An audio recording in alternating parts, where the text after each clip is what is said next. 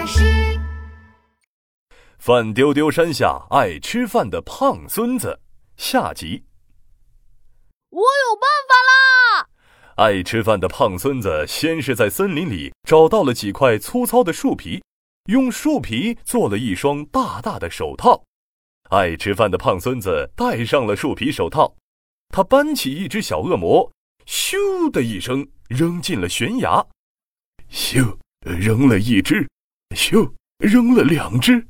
咻咻！哎，扔了三只和四只，老爷爷一遍数着一遍，开心的直拍手。不一会儿，爱吃饭的胖孙子就把所有的小恶魔扔进了悬崖，他们呀再也爬不出来了。老爷爷高兴的跳了三跳，大孙子真厉害，不愧是饭丢丢山下的大力士啊！老爷爷和爱吃饭的胖孙子很快到了山顶，白雪亮晶晶、软绵绵的，在白雪覆盖的山顶中央，一朵半透明的雪莲花正在盛开。他们小心翼翼地摘下了这朵珍贵的雪莲花，在下山的路上，老爷爷小心地把这朵雪莲花护在自己的衣服里。大孙子，你快看！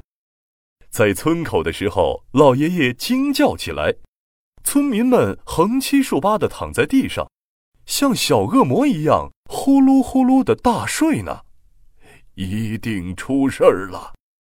老爷爷飞快地跑到村长家，村长没有力气地坐在椅子上。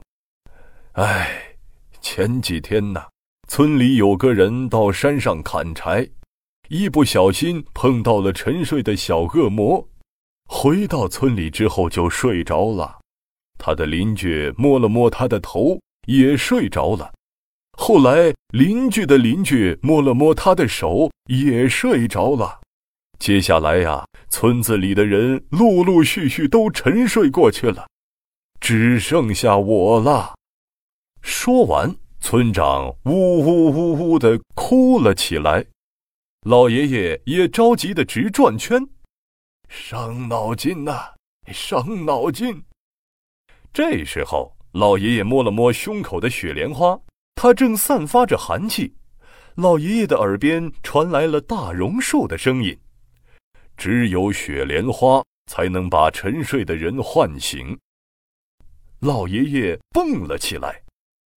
对呀，只有雪莲花才能把沉睡的人唤醒。爱吃饭的胖孙子搬来了几根木头，架起了一口巨大的锅。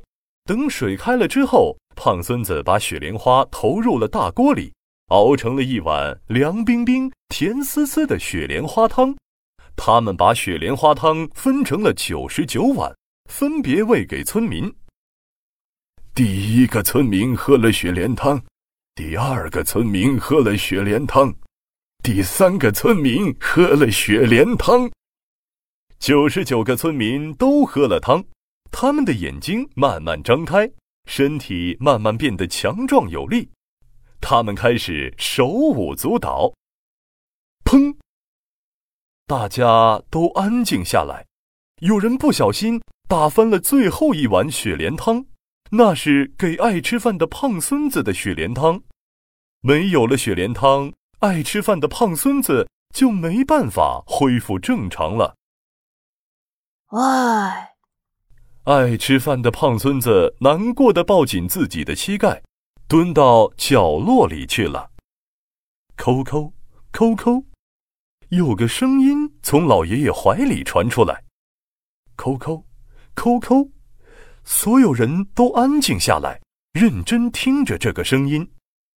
老爷爷打开自己的外套，什么都没有。老爷爷打开了羊毛衫，什么都没有。老爷爷打开了衬衫，哎呀呀，哎呀呀！大家惊叫起来。里面有一片白白的、亮晶晶的、软绵绵的雪莲花瓣正在舒展。一定是老爷爷带回来的时候落了一片在怀里，一定是这样。爱吃饭的胖孙子把雪莲花瓣含在嘴里，不一会儿就开始起了变化。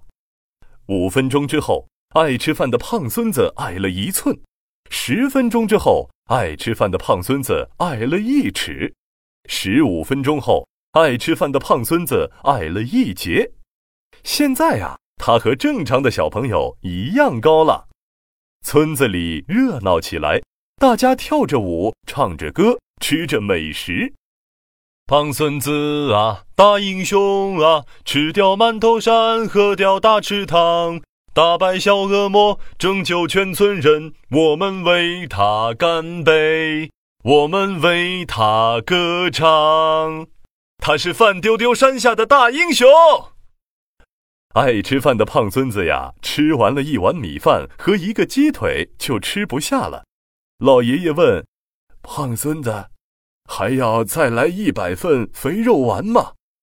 爱吃饭的胖孙子急忙摆手：“吃不下了，吃不下了，撑得都快走不动了。”大家哈哈大笑，笑得爱吃饭的胖孙子呀都脸红了。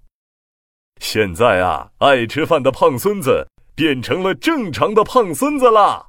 哈哈哈哈哈哈！